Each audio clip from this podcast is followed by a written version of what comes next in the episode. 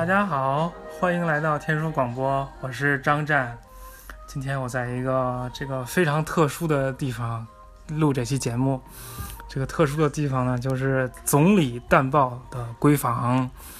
啊，淡豹的闺房非常漂亮，很多书，还有一只猫。这猫有点胖，但是非常喜欢人，就好像狗一样。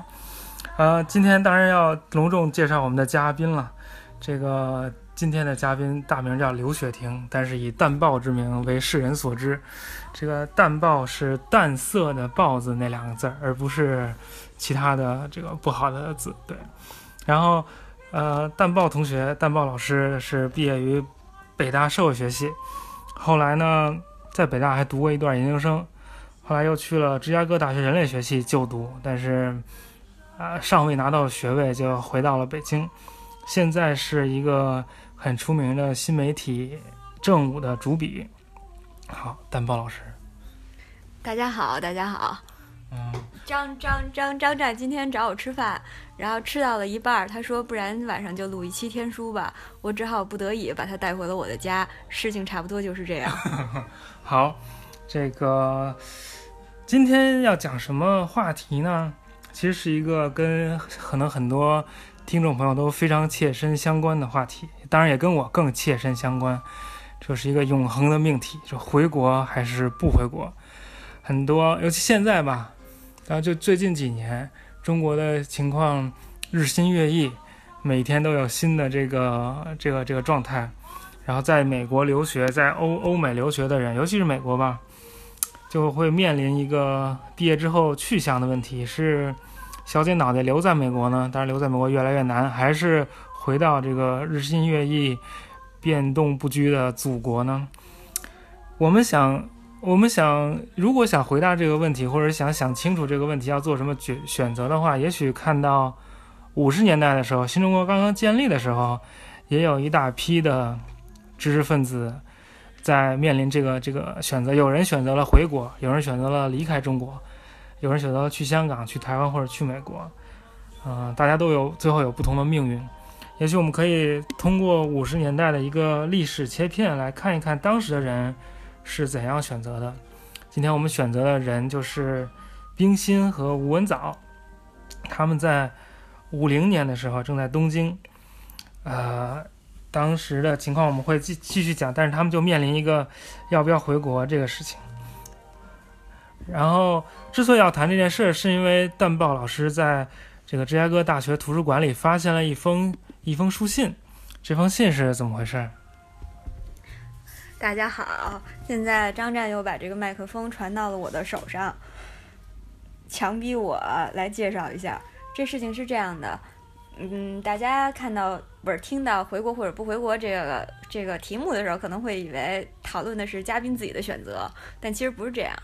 我们是是想聊聊一九五零年，呃，在在在中华人民共和国刚成立的时候，知识分子的回国浪潮。现在吧，一般在在共产党的正史里面，呃，这段经历都会被就是当时当时这知识分子回国的这个选择，一般来说都会给描述成他们回到了他们日思夜想的北京，回到了日新月异的新中国。呃，但是四九年到差不多五二年之间不是这么回事儿。呃，我会读到这封信，呃，其实很偶然。就我最近其实是写了一篇文章，就是呃，谢冰心与吴文藻在一九五零年。呃，这个过程是几年前我在知大图书馆查档的时候，很偶然的发现了一封信，是一九五零年五月写的，从东京寄出来，呃，寄出来寄到知大。呃，写信的人呢，其实就寄到知大的人类学系主任手里，呃，叫做 Robert Redfield，呃，中国一般翻译成这个叫雷德菲尔德，他是呃人类学中间社区研究比较重要的人物，呃，比较为人所知的是所谓，呃，是什么理论呢？就是呃，人类学家不应该研究只研究所谓小传统，要讨论。呃，大传统，也就是不要把社会或者文化看成是孤立的，要讨论，比如说跟村庄有关系的贸易，讨论村庄与国家之间的联系，是呃这样的一个立场。那这位人类学家呢，他和中国学者，包括文藻，包括费孝通之间，在四十年代也也都有交往，还曾经被他们邀请到中国来，他写下了《中国纪行》的文章。那这封信，这他是收信人，写信人是谁呢？是一位呃很著名的日本学家，叫做 Herbert Tassin。他当时被这个被被美国派到日本去派驻了。他原来也是一个社会学家，是呃 Columbia University 在社会学系和东亚系。他是二战以后呢，美国政府对日本政策和东亚政策的一个比较重要的顾问，是占领时期还有后来冷战期间很活跃的那种政治性很强的地区研究专家。呃，所以就在二战期间，他还曾经去去过这个军事日语学校去学习。他是被这样被受训成为日本专家的，为占领出谋划策。那后来他就在在二战结束之后，他就去了东京基地。成为麦克阿瑟手下这个叫做民意民意及社会学研究支部的主任，实际上呢，就是在美国占领期间，帮助美国政府来制定关于日本日本这个改革政策的这样一位一位学术顾问，也曾经在日本担任过两位首相的日美关系顾问，是这么一个人。这个人叫派新。所以呢，就简单的说，就在二战之后，呃，日本。由美国占领中国，在打解放战争的那些年中间，派新是美国政府派到东亚的耳目，不仅负责呃一些驻日联络和顾问的工作，而且跟在日本的呃中国知识分子也关系很密切。为什么当时在日本会有一批中国知识分子呢？是因为二战之后，呃，那中国、美国都是胜利方、同盟国的盟友嘛，那呃国民党也派驻派了一个驻日代表团。派到日本就在东京，呃，吴文藻是这个驻日代表团的政治所谓政治组长。吴文藻和冰心从四六年开始就住在日本了，很多人其实都不太熟悉这这段历史。那文藻是，呃，文藻和冰呃冰心当时就是作为文藻的夫人去到日本的。文藻是政治组长，呃，那这个代表团里面有有有就是负责各方面政策的，呃，学者还有外交官都有很多。好，在具体聊这封信之前呢，我还是八卦一下，先讲一下吴文藻和冰心是怎么搞到一起去的。非常好。啊，对，这个吴文藻是一九零零年生人，但他年少成名，他十三岁时就到到了北京，然后在贝满女中，就是今天的幺六六中学上学，然后大学在协和女子预科大学上，就是协和女子预科大学，过了没多久就跟。其他的教育学校联合成了燕京大学。呃，冰心一九二三年，呃，一九二一年就发表了《繁星》，是他的。对，《繁星春水》是他散文集。嗯，呃，然后他二啊，一九二三年的时候，二十三岁，从这个燕大毕业。他在燕大学的是学的是文学系。冰心是这样，他进协和女子大学的时候，他是想学理科，想之后再去考协和医学院。但是他进了协和之后呢，就五四运动了。他积极参加社会运动，然后然后爱好了文学，然后就发表了这《繁星春水》，就走上了文学的道路。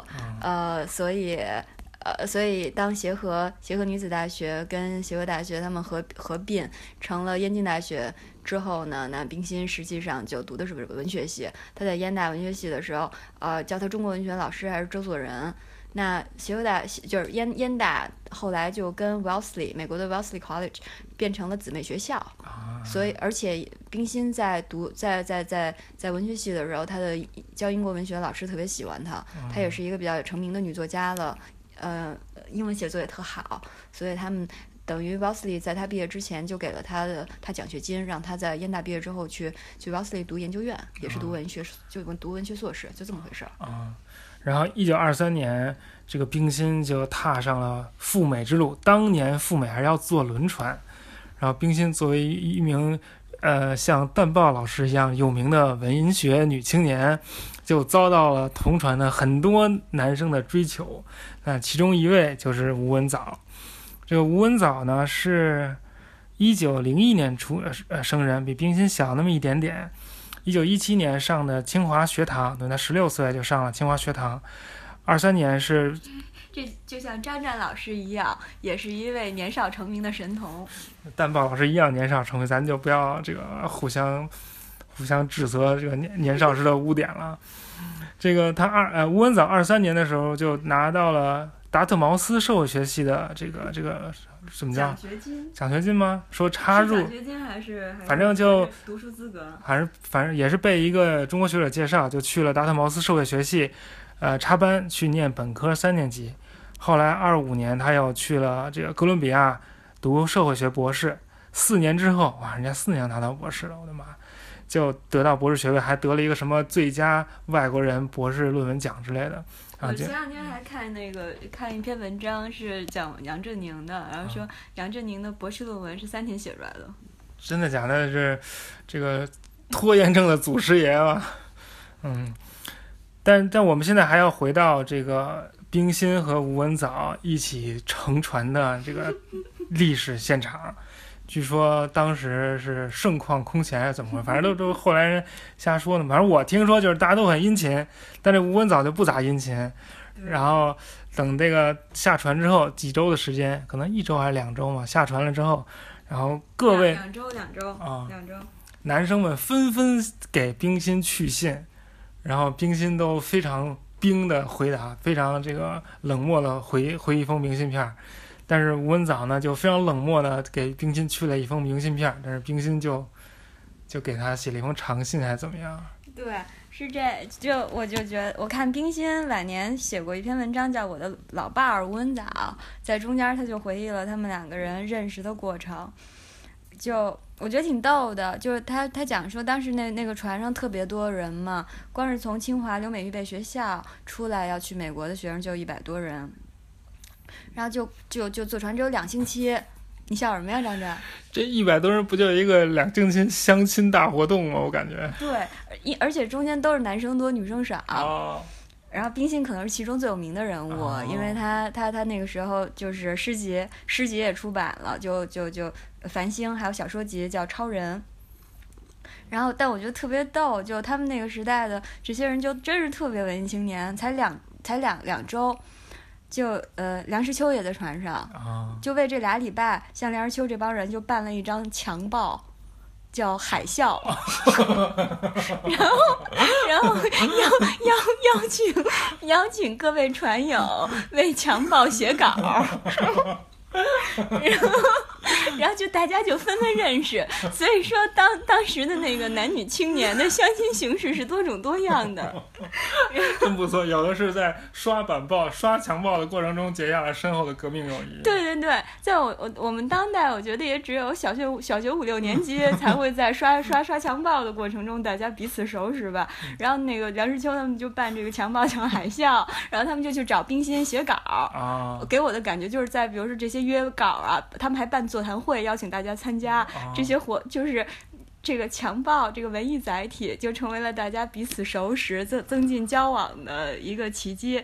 但是冰心对吴文藻的印象就是，第一，温藻从来不参加这些 这些 相亲活动。对，就当时他们视为是座谈讨论和文艺，我们当我们当代被目为相亲的这种活动。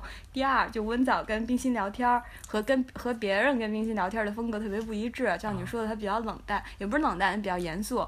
别人讲冰心都是哎呦著名的女作家呀，久仰久仰，你就是写冰心的，哎呦这样，然后也没有什么特别实在的话，然后特特特特尊敬。吴文藻是，吴文藻是，呃，问他。文藻跟考考官一样，其实他们俩一样大，都是一九零零年的。文藻，呃，文藻我说自己想学社会学，问冰心要学什么，文藻就跟不知道冰心这人似的。文藻说：“你学什么呀？”冰心说：“我想学文学，我打算去读一些英国十九世纪的诗歌。”嗯。文藻就。就就就就开始拽，文藻甩了几本书名儿。哦。文藻说。这几本评论拜伦和雪莱的书你都看过吗？然后冰心都没看过。然后文藻文藻是这么说的：我一个学社会学的人都看过。文藻说：“你要是不趁来美国的时间多看一些这些研究性的课外书，你来美国就算是白来了。” 我的妈！然后就我就冰心深深的被刺痛了。哦，不是就这样就俘俘获了冰心少女的心。基本上就是他对温藻产生了深刻的印象，所以就就有了明信片这件事儿。就冰心下船了之后，他就去 Wellesley，然后那在船上认识了那么多人嘛，嗯、男生也有，女生也有，他们就给冰心写信，冰心全都回以明信片。嗯，Wellesley 官方的那种校园风光明信片，只有他呃。他他他他他只给吴文藻写了一封信，啊两个人就开始通信了。啊，呃，顺便说一下，这个呃，吴文藻所在这个达特茅斯大学是也是常青藤八所大学之一，到现在为止也是非常非常好的一所呃，就是以文科为主的学校吧。它在美国东北地区，在在哪个州啊？是在 New Hampshire New Hampshire，嗯，然后离离那个波士顿也不算太远，坐车大概一两三个小时也就到了。嗯，然后那个 Wellesley 也是在波士顿不远处，反正他们这两个人的学校还是处在那个可以就是稍微坐坐车就能见到面儿的这个距离，所以他们也开始他们这个远距离的恋爱。然后后来冰心其实很快就毕业了，他一九二六年就从二三年来 Wellesley 嘛，二六年就拿到了硕士学位等等，。我先打断你一下啊！就吴文藻对于冰心的这个恋爱技巧，还有两点是我们当代人可以学习的，好好，就他们并没有立刻就开始恋爱。啊，是这样，就是咱们现在也觉得离得挺近的，但是在冰心的记忆里，当时在当时的新英格兰，呃，New Hampshire 跟 Boston 的距离是相相对已经算远的了，坐火车要七八个小时，啊那他的他就会觉得相对远一点儿，嗯、然后嘞，呃，吴文是怎么去见冰心，还是怎么？最最开始在他们俩所谓这个带引号确定关系之前，见的也没那么多，也嗯也不是一对一的，嗯，文藻就和其他的在波士顿的呃清华同学一一块儿去找冰心玩儿。哦那后来呢，嗯、后来有有一回，就温藻，我发现他有一种欲擒故纵的这个能力。就非常厉害，就我们刚刚才看这个在船上的谈话，也我觉得也是这类的男。版绿绿茶婊的感觉。对，只不过他非常严肃，他不是故意的，啊但是他可能不是故意的，我觉得。啊但但是，一九二五年春天的时候，包括冰心在在内的一帮中国学生在 Boston 去演《琵琶记》，啊，给美国人演这个演这个剧。那冰心就请温藻来看，嗯。给温藻写了封信，还寄了一张票。嗯，温藻回信说功课太忙，我不能去。哇哦，文藻特别牛逼，我跟温藻说说功课太忙不能去，然后就就就跟希望冰心道歉，啊，然后冰心就带着失望演了这出戏。啊，因为这个时候他们俩已经有点那意思啊对他们俩已经挺好的，啊呃，文这时候他们就是总一直在写信，嗯、但是冰心演这个《琵琶记》演完了第二天，呃，他在休息处的时候，有一帮男同学来看他，啊当时他借宿在一位美国朋友家里，在那儿休息，一帮男同学来来看他，冰心在其中看到了文藻。哇哦，就文藻第二天其实又跑去了，嗯但是他等于晃点了冰心一下，先失望，然后又巨欣喜。我们今天好像有有有有点有点有点跑题还有还有一个恋爱技巧，讲完我们就回到 回国还是不回国，以及以及政治上。然后呢，后来嗯，夏天的时候，冰心就去伊萨卡，去 Cornell，啊他去 Cornell 补法语，因为他读文学硕士嘛，那时候也需要所谓的二外。嗯那他到了 Cornell 的时候呢，他发现吴文藻居然在。原来吴文藻知道冰心要去 Cornell 学法文，吴文藻也去学法文了。哇，但是吴文藻从来没有告诉过冰心，然后然后吴文藻给冰心的解，吴文藻给冰心的解释是说，我大学毕业了，啊我在 Dartmouth 毕大学毕业了，现呃，所谓大学毕业是因为吴文藻读完清华，清华是留美预备学校嘛，啊读完清华等于上完了美国大学的二年级，嗯一般都是去美国直接上升入三年级，读两年就就就就就毕业。然后他发现吴文藻去了，吴文藻给他的理由是他大学毕业了，为了读硕士要先学一学法文。学校里只有他们两个中国学生，然后伊萨卡又风景极其秀美，伊萨卡就说着法语，对，关键是伊萨卡太漂亮了。啊你要是在别的地方，我就不一定会开始谈恋爱。他们俩在伊萨卡每天晚上，每天晚上从图书馆出来就去四处散步，去看瀑布。哇最后就成功确定了关系，差不多就是这样。对，就是在伊萨卡的一个船湖上划船的时候，他们两个决定，他们俩私定终身了。嗯，好的。冰心在美国期间还写了他非常著名那个《记小读者》，是也就是说，我我好像隐约记得我小学课文里还要记小读者啥的。那时候我还以为是冰心是一奶奶写的，但实际上不是，是一个二十几岁的叫什么年轻年轻女性写的，写给写回呃写回国，告诉国内的小读者美国的这个种种样子吧，种种新奇的这个这个事情。啊，冰心一九二六年拿到了硕士学位，就回回国了，回燕大任教，教文学。当然，他在北京的这段时间，这个比较有名的，就是写了那那篇《我们太太的客厅》，反正就是明里暗里就就就就就讽刺那个谁，叫什么林徽因嘛，对吧？但是好像最没没有达到很好的目的，没有很好的达到他的目的。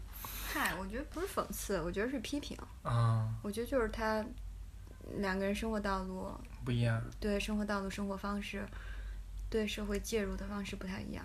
对我觉得不是很，不是刻薄的讽刺，是写小说时他批评的方式吧。嗯嗯，然后冰心在国内那个文学界当然也算左翼作家了，然后好像上海那帮人什么张爱玲啊、苏青啊什么的也都不太看得上他。不算左翼，他算进步作家，但他不左翼，而且他是基督徒。哦左翼作家是指丁玲这些人，哦他他他跟冰心跟共产党毫无关系，是燕大出来的基督徒，受留美训练的，应该算是自由派。嗯嗯好，呃，吴文藻在二九呃二九年取得了博士学位，也就回到了燕大任教。呃，要说明的是，他回中国的时候是经由苏联返国的。据说当年的这个知识分子，如果回国的时候经过了一趟苏联，就会受到很深刻的灵魂上的洗礼。不知道吴文藻是不是这个情况？他回国之后很快就跟冰心结婚了，而且在燕大任教期间也培养了一系列的这个社会学的之后有名的学者了，比如说费孝通。比如说，据说费孝通去这个江村做那个调查，就是被吴文藻派去的。然后三八年，吴文藻就三八年的时候，北京已经被日本占领了嘛，他们夫妇俩就一起南下昆明。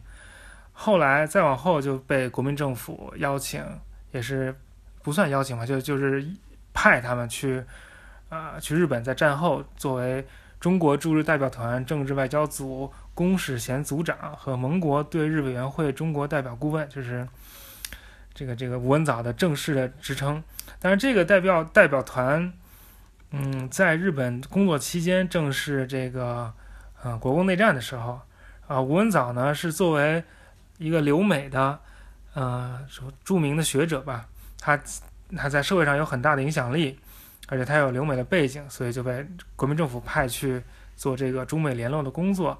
但是他在日本期间好像逐渐就对美国幻灭了，他这个是怎么回事？因为我们知道美国在二战期间，不管出于什么目的吧，还是对中国进行了很大力量的援助，包括什么飞虎队啊、什么远征军啊这些东西。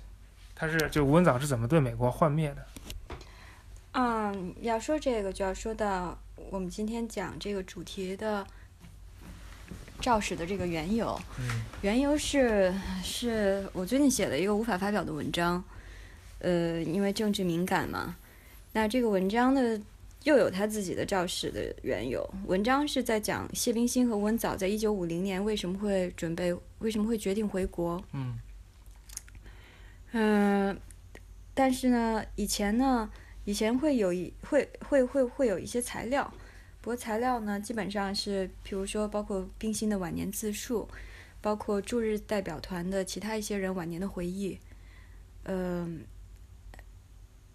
我看到的这封信应该是比较被比较少被使用的，我没有见过这封信被发表过，因为这封信也是我偶然发现的，是我前两年在知大图书馆查档的时候。很偶然的看到了一封，在一九五零年从东京发往知大，寄给当时知大社会科学部的主任，也是知大人类学系教授 Robert Red- Redfield 这样的一封信。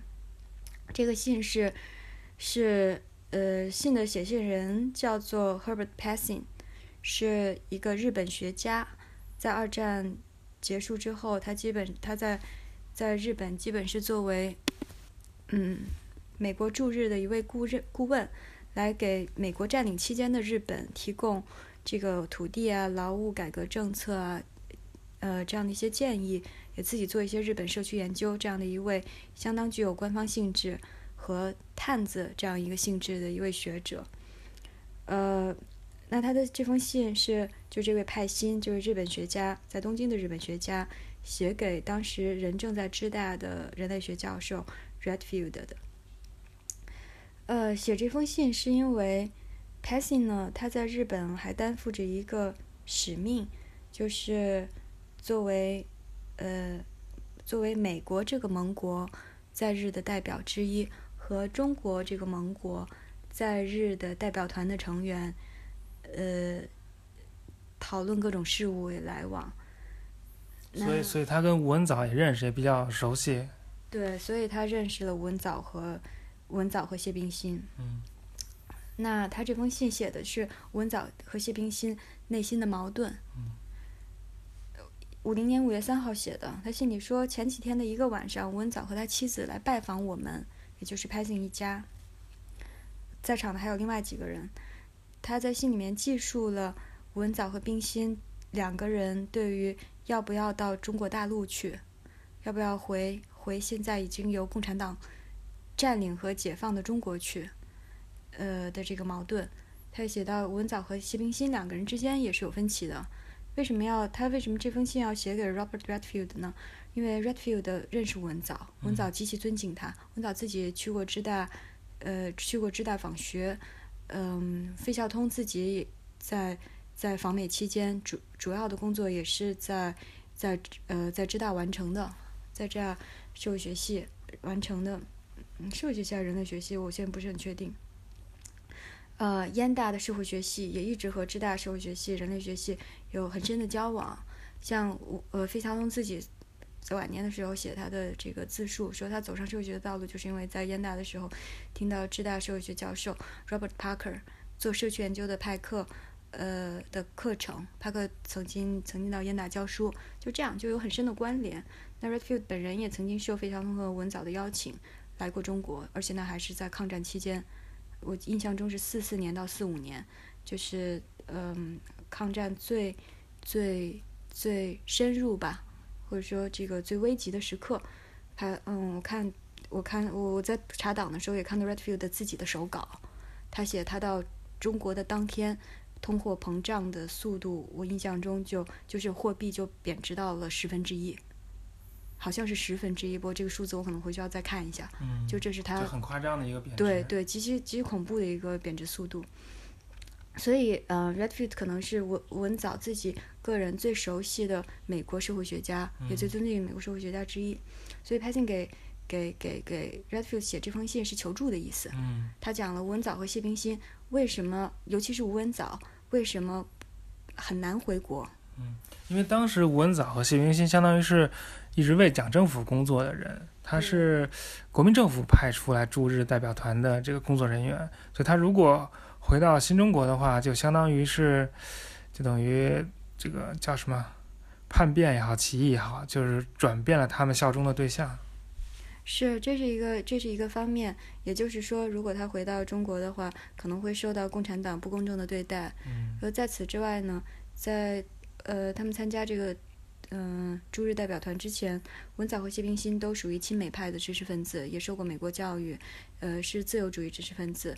那么从他们自己的立场来看，从拍信的观察来看，他们如果回到现在共产党的那当时由共产党占领的中国，可能也不会有，呃，不仅不会有什么前途，而且可能会经受非常严苛的考验甚至惩罚，这是一方面。不过拍信技术，他认为，呃，根据文藻和冰心的话，他们最根本的。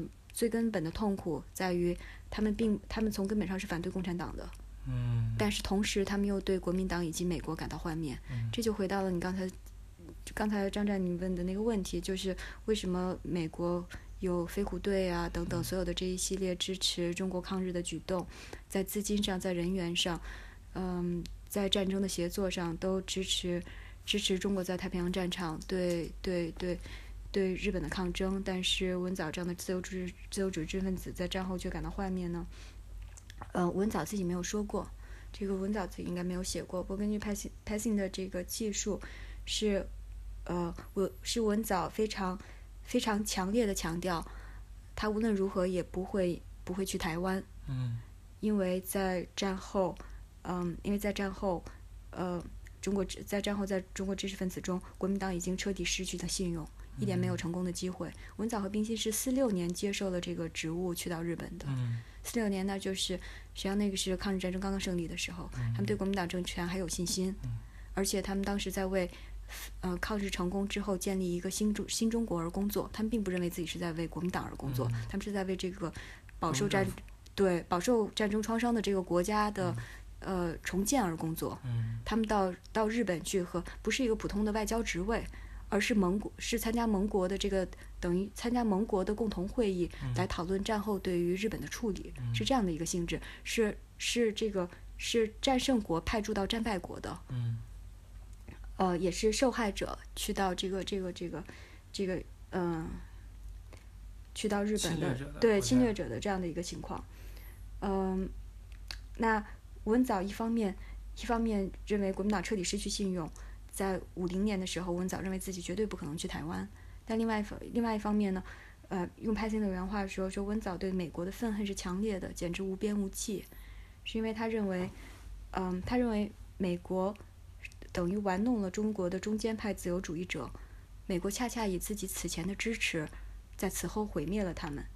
也就是说，美国既鼓励这些中间派自由主义者，另外一方面却并没有给他们应有的足够支持。既鼓励他们去反对共产主义者，但是当共产党呢长驱直入，征服了整个中国，胜利胜利的得到是就整个这个解放战，我们现在叫做解放战争这场战争的国呃这场国共内战的过程中，美国却抛弃了他们。换句话说，用我们现在的这个 lay vocabulary 来讲，就是说。呃，美国只在太平，只在二战中支持中国和中，但是美国并非中国的真正盟友。美国放任中国陷于内战和无休止的混乱，而这些自由主义的中间派知识分子曾经有的那种对于重建新中国的理想，在战后非常快的破灭了。他们看到国民党极其腐败，不断的通货膨胀、经济危机，共产党人逐渐得到了整个中国，而而美国并没有在此在此过程中对对中国对中国的秩序，对对嗯。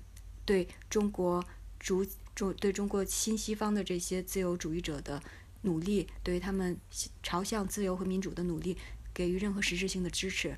因此，他们在在逐渐放弃，在逐渐，嗯，就是祛魅了。我觉得，就等于美国爸爸不要我们了，就有点有点觉得幻灭了。就是灯塔，就灯塔只照自己脚下的土地。嗯。只照自己脚下海洋，这个比喻实在是太……我觉得，我觉得这些知识分子有点太幼稚了吧？人家美国作为国家，当然是以自己国家利益为为为优先考虑，人凭什么一直带着你啊？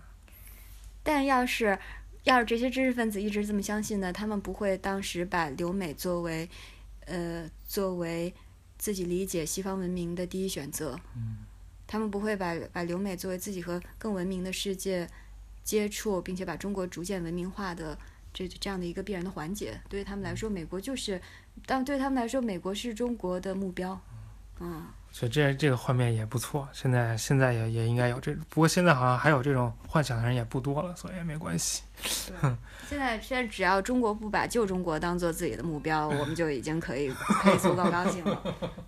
我们已经要完蛋了。啊，那就当做没听到，当做没听到。那个通三统，你懂不懂？通三统，来，你给我讲讲。你不懂什么叫通三 统？我，你你这个太落后于时代了。通三统你都不懂，国师的大理论你都不懂。来来来讲一讲。中华田园诗派的，你知道什么叫中华田园诗派？知道甘大师，甘大师通三统。对，中华田园诗派这个甘大师就说要要统一中国。他为什么中国画田园诗啊？他不是诗派，不是施特劳斯吗？但是他施特劳斯就是是是那种就特别土鳖的，所以叫中华田园诗派。嗯，这个是。嗯嗯。通三统就是要把毛泽东、邓小平和中国古代的传统文化都通到一块儿去。这虽然现在没这么没把他这个理论拿出来说，但是实际上做的也差不太多。我觉得不是，我觉得重庆事件之后是把毛泽东思想这方面给扔掉了。嗯，你不觉得现在这届政府他们不怎么提毛泽东思想吗？嗯，咱们先不说这事儿。嗯嗯嗯，反正这这这个是现代生活，大家心里都有谱，不用我们说。我们看看，还是看吴文藻的那个情况。等于他在五十年代的时候，新中国已经建立，他对美国也幻灭了，他对国民党也幻灭了。他其实面临的唯一的这个选择就两个，一个是去欧洲，一个是回到新中国。但是他老婆是非常想回国的，因为冰心是一切都在国内嘛。嗯，所以所以他们俩这有分也是有分歧的。就对，假如说假如说我们 treat them more generously，嗯就是嗯、去理解，去把他们作为诚实和正直的人来来理解的话，嗯。我觉得因为他们确实是，因为拍心的话说，呃，选择流亡的道路，嗯。无论是美国还是欧洲，呃，文藻根本上痛苦，他根本上不愿意接受这条道路，是，呃，是是因为这与他作为中国人的诚实和正直是相悖的。文藻觉得，如果他流亡，无论去哪里，自己有可能获得更好的生活，不至于陷入回到中国之后，嗯、因为自己的为国民政府工作的这种所谓的历史污点，以及他留美的背景，以及他新西方的背景，而受到惩罚、侮辱和迫害。即便如此，但是流亡这种生活会极其贫瘠，嗯在心智上贫瘠，而且有可能会让他未来永远呃未来没有机会为中国人民工作。也就是说，他们当时他们当时虽然还不知道新中国将会如何发展，但他们意识到将来可能有这样一种前景。就是在西方的人是无法回到中国的，暂时的流亡可能意味着终生与中国人民隔离。现在我们知道了，事实就是这样。但是当时他们他们做出了一个比较明智的判断，啊、但他不愿意那样。嗯但是呢，吴文藻没有冰心那么想回国，是就冰心作为一个女作家，她是为中国读者者写作的，她也用中文写作，嗯而且她当时是冰心当时有一点是中国进步女性的代表，嗯呃，进步的自由主义的，嗯、这样的一个女性的代表，呃，那么她在美国，如果她留在美国，她去美国的话，那为流亡海外的中国读者写作，意味着她不再是一个中国女作家了。嗯，流亡作家这个身份对他们当对于冰心是难以接受的，但是吴文藻当时倒是在认真的考虑，考虑这个不回到中国大陆来。嗯嗯，因为文藻毕竟是一个学者，他还害怕还可以做社会科学的研究，但文藻就是就非常矛盾了。但他他因为对美国幻灭，所以他不大想去美国。嗯，呃，对他来说，可能最好的最好的方案是去欧洲，但是对于冰心来说，去美国比去欧洲更可以接受，他们俩都是留美背景嘛。呃，所以这个派辛才会给 Robert Redfield 在芝大的这社会科学部主任写这样一封信，实际上是一封代吴文藻和冰心发言的求援信。就这个并不是文藻和冰心的意图，嗯去向向 Redfield 求援，是 Passin 自己在这这两个人不知情的情况下写这封信。他是希望 Redfield 作为浙大社会科学部主任，作为在美国相当有影响力的人类学家和社会学家，作为一个了解吴文藻的背景和学术研究能力的人，能够帮助文藻在美国寻找到较好的职位。嗯有一个极其有吸引力的职位，Passing 认为他就可以劝说吴文藻和冰心到美国去。呃，这样的话，让甚至给冰心也提供一个职位，嗯让冰心愿愿意去。呃，他这需要是一个足够有吸引力的职位，他们才有可能愿意。但这个主要并不是文藻本人的想法，主要是 Passing 的想法。但他是他是他作为一个美国人，作为一个用他的话说更了解共产主义的人，他认识他意识到，虽然文藻现在特别 torn，特别难以决定他到底要不要回国，但他认为文藻和冰心如果回国将会遭遇非常残残酷的命运，嗯有可能终身都并都没有办法做社会科学研究，也有可能没有办法发言，有可能会被投入监狱等等等等。对，因为当时中国是进入了这个共产主义的新中社会主义的新中国嘛，嗯。然后这个美国人之所以有这种判断，是因为他看到在苏联、在罗马尼亚、哎匈牙利，就这些东欧国家，都是在政权就比较稳固的建立起来之后，发生了，比如说对三七年的，哎，就是苏联的三十年代大清洗嘛，所以并不是说你现在这个国家蒸蒸日上，刚刚建立起来，但是也许你稍微站站稳了脚跟，就会开始找什么，你有什么过去的黑历史啊，你是什么亲美派啊，就就这些就都来了，所以他是有前车之鉴的。但是吴文藻显然他，因为他身为中国人嘛，他还是非常非常就是说怎么说，非常幼稚也好，天真也好，还是很愿意为中国人来工作。作为中国人，在中国工作，在自己的祖国，呃，为中国人做出自己能做的一些贡献。我想现在很多留美、呃留欧的人也是，像像我刚出国的时候，也是非常坚定的想回国的，就觉得觉得我能够把我在美国学到的东西用在中国，不管中国现在什么样子，但我如果回国，能够尽我的所能让中国变得更好一点。我想吴文藻也是类似这种心情，但是，但是我们知道，这个除了有美国人跟他接触以外，还有其他人在跟吴文藻和冰心接触。这个冰心也好像提到了这方面的情况。对，冰心在晚年的回忆里面提到了一个人，叫做谢南光。谢南光当时也是驻日代表团的成员，他实际上是一个地下共产党，不能吃啊！我现在不吃，我说完这段我再吃。呃。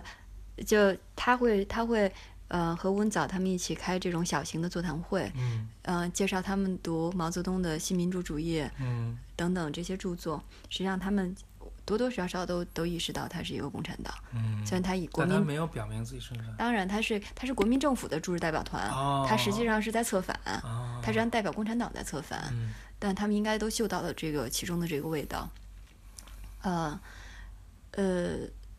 所以，就各方面的人都在都在接触冰心和文藻。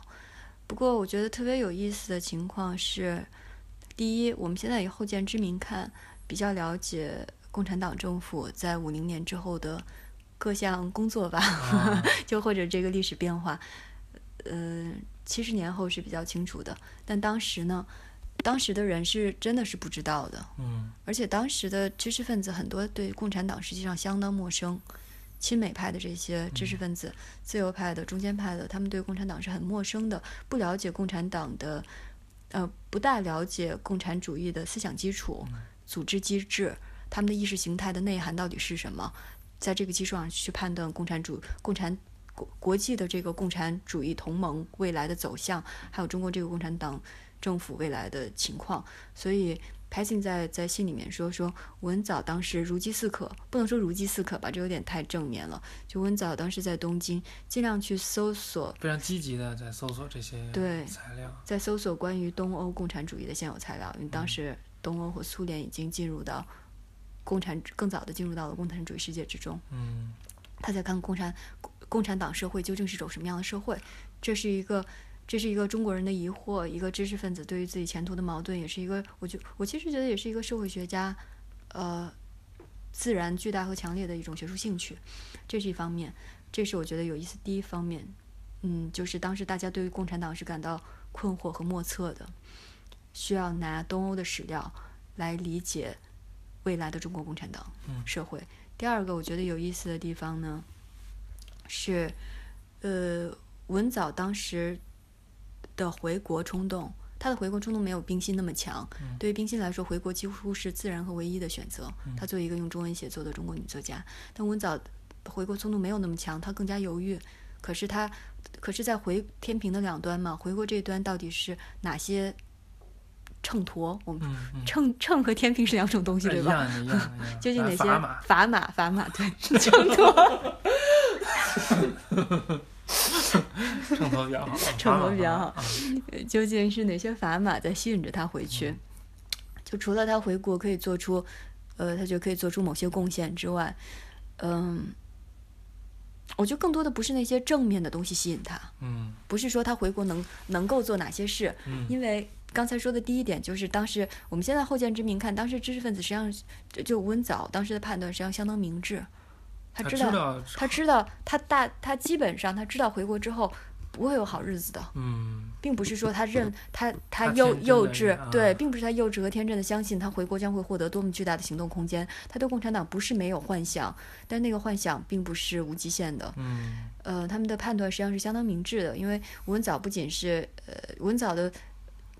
现在话讲，说历史污点简直是太多了，他绝对不可能，他几乎绝对不可能变成一个被共产党政府所信赖和使用的学者，获得在学术上的自由和行动的空间。即使在当时，他也知道这一点，因为他自己是文藻那那燕大出身嘛，嗯，呃，燕大出身，那就是美国教会学校嘛，他他他之前在燕大教书，然后他有留美背景，达特莫斯毕业的，后来在哥伦比亚大学。然后之后呢，又代表蒋介石政府去到驻日代表团，在政治上，在思想倾向上，在自己和宗教的关系上，和自己和自己和各种保守势力的关系上，他都是一个绝几乎绝迹不可能被共产党呃政府信任和使用的一个人物。但是天平的这一端的所吸引他的一个是，呃，更重要的是用 passing 用寻道精神来来表示，也就是说，如果流亡的话，他可能会终生与中国人民隔离。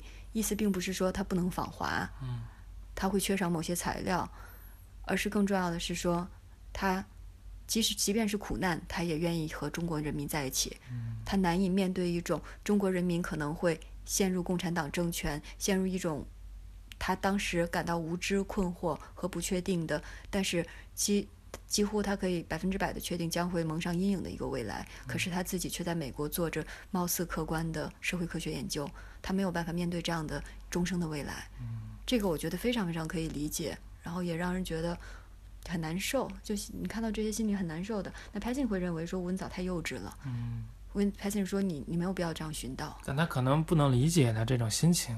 其实，在新中国刚建立之初，有很多的大量的这个海外的呃南洋华侨也好，在美国的华侨也好，真的是抱着一腔热血，就是想来建设新中国的心情。嗯。来到来来到新中国的，确实是有这样的人。当然，最后他们的结果是什么，大家也都可以想象。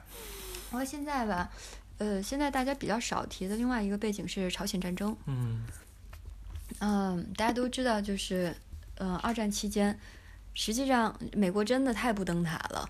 就吴文藻他们对于美国的幻灭真的是相当有道理。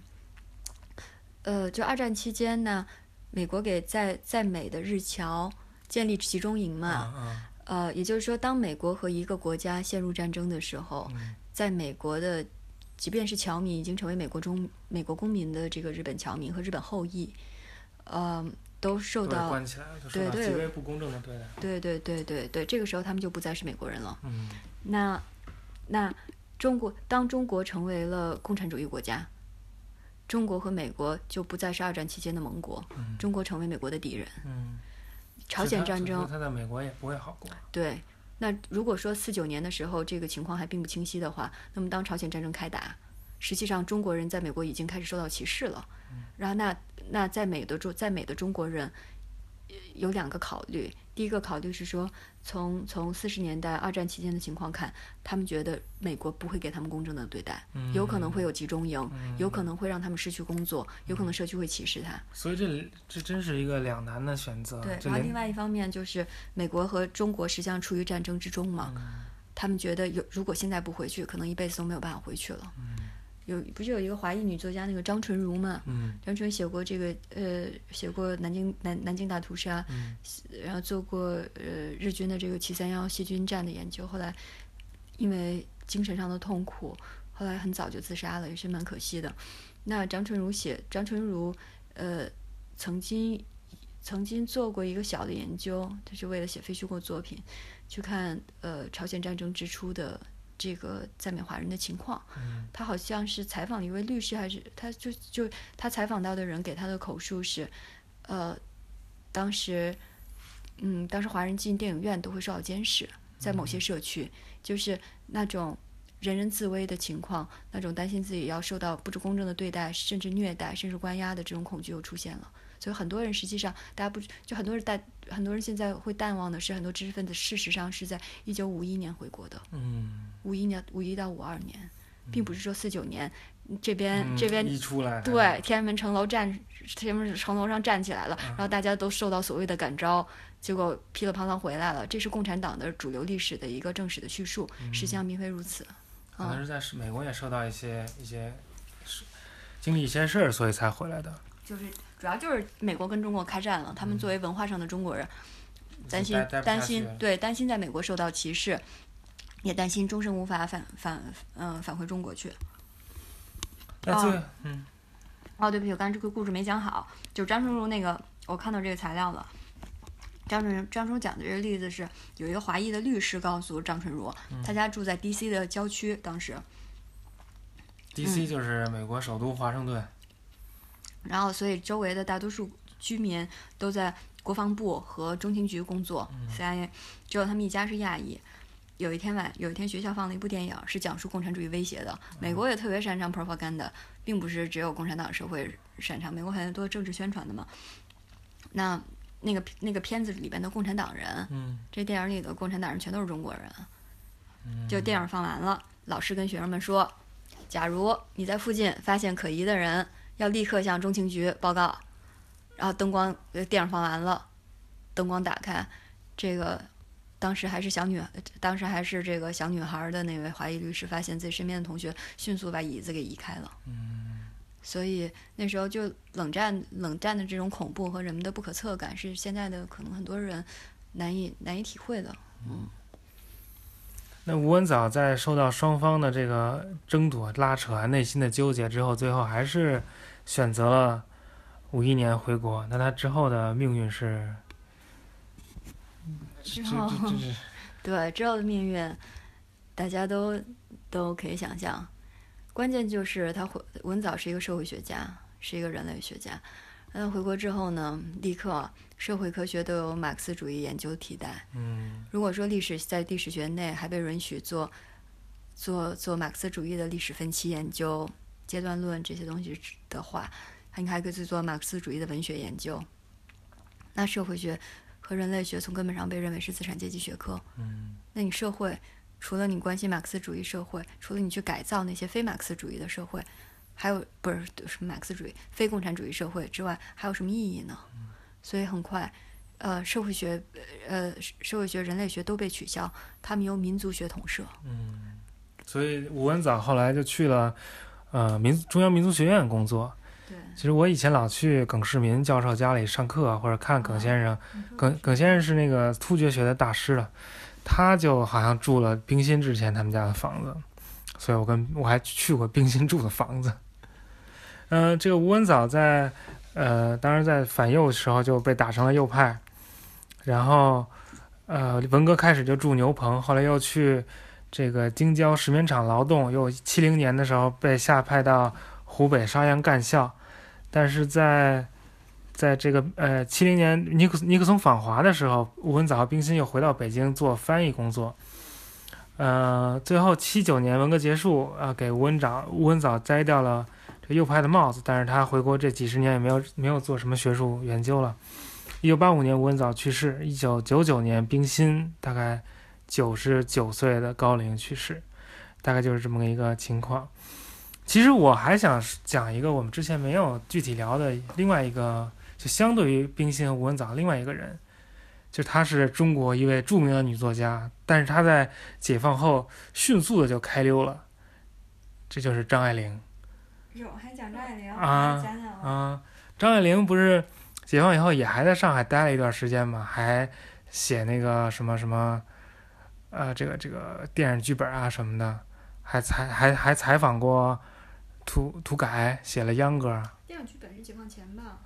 啊，好像解放之后也要写还是怎么样？后来就很快就去香港了，然后也就踏上了这个流亡作家之路。当时他在海外，其实就像就像刚才说的，他作为一个流亡女作家，其实就没有真正的写出什么东西。我不觉得呀，我觉得《小团圆》是他写最好的东西。对，但但我是说他生前没有发表嘛。嗯。嗯。他其实那小团圆当然是他的高峰了，但是，但是是他没有想要发表的东西。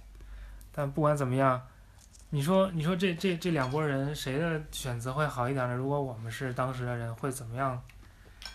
其实不用说我们是当事人，就如果是我们现在应该怎么选择，其实，嗯，也是一个两难。就你去了国外，其实也不会得到你想要的生活，得到你应该得到的这个重视。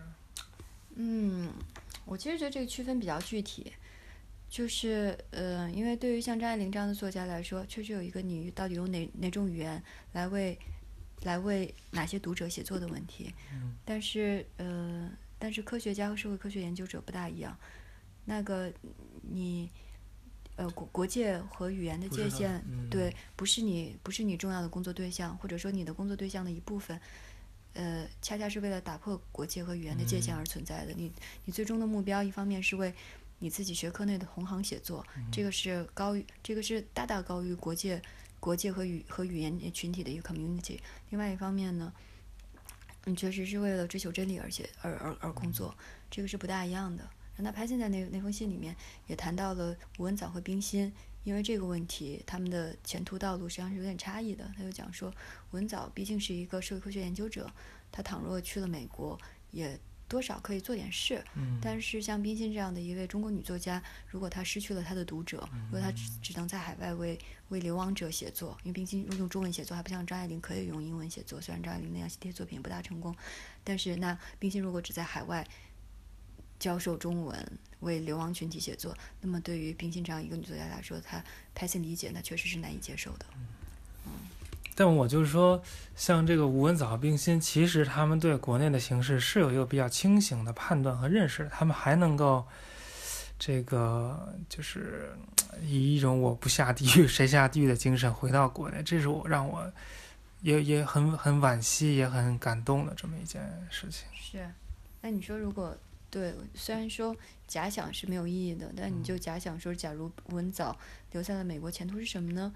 呃，我觉得有可能会像杨庆坤，杨庆坤是另外一位社会学家，就是战后就一直在美国，也是美国所就一般写成 C.K. 杨，嗯他做呃做主要交换行为的研究，嗯，写比如说中国礼物交换啊、互惠啊、人情社会啊、嗯关系研究啊，在这方面是权威，确实也是厉害的学者，确实也和中国人民隔离，确实也和中国人民的命运隔离。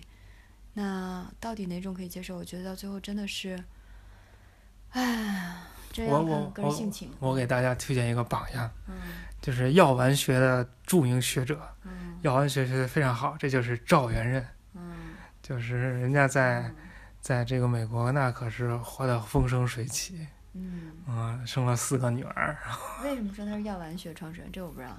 不是创始人，反正他就明明确知道药丸，所以就赶紧跑了。嗯嗯，然后他是做语言学的嘛，然后在美国还做了好像具体我不太了解啊，听说做了语言学会的会长还怎么样，反正还是做出了一些成绩。赵元任和对赵元任怎么讲啊？赵元任我觉得和他的区别在哪里呢？赵元任是胡适派的呀，嗯赵元赵元任应该是更亲国民党的，嗯吴文藻是彻底幻灭的，这个我觉得是一个小小差异。还有一个，我觉得人的性情真的特别不一样。吴文藻有点使命感，他那个使命感是对中国人民的。我我姥姥生前，为什么提到我姥姥生前？我姥呃，我姥姥特别爱看张元任夫人写的一本书，那个《杂役赵家》。啊呃，杨步伟，对，嗯赵赵夫人叫杨步伟，杨步伟自己是是位日本留学的女女医生，嗯就从她从她的转述来看，她会写很多他们的家庭琐事啊对话。我觉得赵元任和杨步伟真的是享受生活的人呀，对对对，这个太不一样了，就是也爱美食，呃，有很多家庭之乐。呃，他们是真正西方化了的中国人，我觉得他们在文化上不是中国人了。嗯但是吴文藻应该是一位文化上的中国人，就是他之所以特别被 torn，是因为他恰恰是一位亲西方的偏自由派的中国知识分子，呃，但他并没有在他，但他并没有变成一个西方人。可是他又亲西方，他又反共产党，他又反，他又对国民党幻灭了，他又对美国失去信心了。那没有办法，他去哪儿都都都不对行。你去，你说这这这这一个人怎么办啊？他完全是没有路的。那还是还是回国吧，得人求人。就你就真觉得你回国去看，就是历史历史命运，就是你没有办法做任何其他选择，没有哪种选择是更好的。虽然这种选择我们已经知道是极差的。文藻我文藻是当时所谓的呃民族学界，因为没有社会学了嘛，就民族学人类学界，呃，所以五大右派之一。他学生费孝通也是五大右派之一。费孝通写《知识分子的早春天气》，费孝通应该是比文藻要天真的多。嗯，呃，文有费孝通，有潘光旦，啊，有吴文藻，大家都在中央民大被打成大右派，所以文藻就就就很早就就完蛋了。啊他他自己学科也没有了，只是有一个教授职位，也没有什么行动空间，更更不用提对于中国为中国人民能够做点什么对学生的影响力，知识上的影响力也没有了，做研究的机会也没有了，之后又变成了右派，那你就是个人的身份也也也也完蛋了，嗯嗯，也没有实际的生存空间了。后来文革期间。呃，就被打成右派之后，文藻和费孝通他们还合作做过很多这种细碎的工作，党派派给他们，让他们比如说写词海里面跟民族学有关的词条，嗯呃，都不能署名。后来特别搞笑，他们就后来都都变成了翻译，嗯因为英文好，就后来他们从下放的地方被召回北京，就是因为刚才说的，翻译尼克松的，对，尼克松要访华了。那访华的时候，那要使用这些曾经留美的知识分子，也并不是真正给他们启用的机会，或者给他们学术研究空间，是说你们从牛棚回来吧，到北京来翻译尼克松文集，因为共产党要表示对于尼克松的友好，真是太可笑了。这个，那我们今天就结束在这个这个非一个非常悲凉的调子上，嗯一个小时了。这么长啊，嗯太可怕了。啊，那最后还是这个这个按照老规矩，我们各有一个推荐。你先推荐吧。我先推荐，啊我推荐边河的博客，我是不是以前推荐过？我不知道，因为边河是以前那个天书的嘉宾之一了。嗯他现在在普林斯顿大学做呃呃东亚史和清呃东亚史、医药史的研究。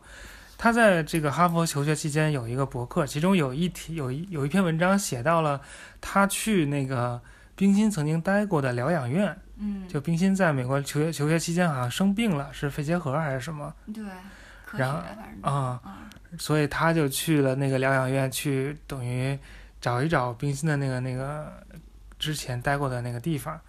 反正大家可以回去看看。啊啊，那边哥现在还写博客吗呃，？这个好像不写了，对对对啊。我对边河博客的那个评价就是每个字都好看哎，我特别喜欢边河。啊。边河是我，是我我这一生曾经对三位女性一见倾心，啊，然后边河是其中之一，就是彻就是就是巨大的魅力，然后见过之后，只就见第一次之后就彻底被折服，就边河是是是其中之一，另外两位我先不说了。啊下次说，下次啊说。然后呢，我推荐的呢，但也也模仿张湛老师，我推荐一一跟冰心无文早前谈的这个主题有关的一个嗯 item，嗯。不是 item，space and place，嗯。就是我推荐北京京西京郊的大觉寺。啊。这事儿是这样的，他们两个当年结婚呢，是两个人都在燕大教书的时候，他们俩在美国读完书了之后，冰心读的是硕士嘛，他先回来了，过了三年，文藻回来了，嗯。他们俩就在北京成婚，呃，呃，成婚之前俩人都住在燕大的教职工宿舍，嗯一个住男生那边儿，一个住男教师那边，哦一个住青年女教师那边。呃，呃他们办了一个非常简单的一个酒席，新婚之夜他们是到大觉寺过的。嗯呃，因为学校没房子，嗯他也没家，当时也你要你得结婚之后才逐渐开始置办起一个家，所以其实结完婚他们俩就又回教职工宿舍住了。哦那但是新婚之夜他们是到大觉寺去，大觉寺那边有空房子，呃，现在应该就是像像像游客开放的那种，呃，可以就是进去看看就旅馆吧。啊。现在大觉寺素菜特别有名，大觉哦寺的那个斋菜特有名儿，然后大觉寺也有也有可以住的地方，嗯但是我没机会住过，我特想去，一直都特想去。嗯，那冰心他们俩去的时候，那屋还挺空的，嗯呃，虽然可以借宿，可是连帆布床，两张帆布床都是冰清跟吴文藻自己带去的，然后还有一些小石头，你可以生点火，做点东西，但他们俩就在那儿。小石头。这不这是好像这是小时候给你写过，但是他们就在那儿过的新婚之夜，所以我推荐大家可以去大觉寺，大觉寺应该是每年玉兰挺有名儿的，啊。那时候游人比较多，但大觉寺菜也好吃，这菜我吃过，确实不错。啊，然后如果早点订的话，可以在那儿过过夜，就在嗯寺里面。就也许可以住到冰心吴文藻新婚之夜那个房子。没错，如即使不是，也就是那一排房子里，也就啊旁边儿。对对对，好，那我们今天就到这里，谢谢蛋豹老师。嗯、大家可以关注蛋豹老师的微博，顺便欣赏一下哎呦，蛋豹老师的。可别别关注我微博，我微博是微博是我的另一个自我。哦，行行行，那哎，千万不要关注蛋豹老师的微博。行行，微博是我是是我的抑郁集中地嗯，嗯。负能负能量散发地。对对对，我我就我我就老觉得微博上不是我自己，我想说什么都行，嗯然后完全放飞自我。但是现在实际上淡豹这个名字已经变成了我的笔名了。嗯已经变成我的常用名了，但是我这个放飞自我的习惯还没有改变。对我对你第一次关注，就因为你在豆瓣儿放的太飞了。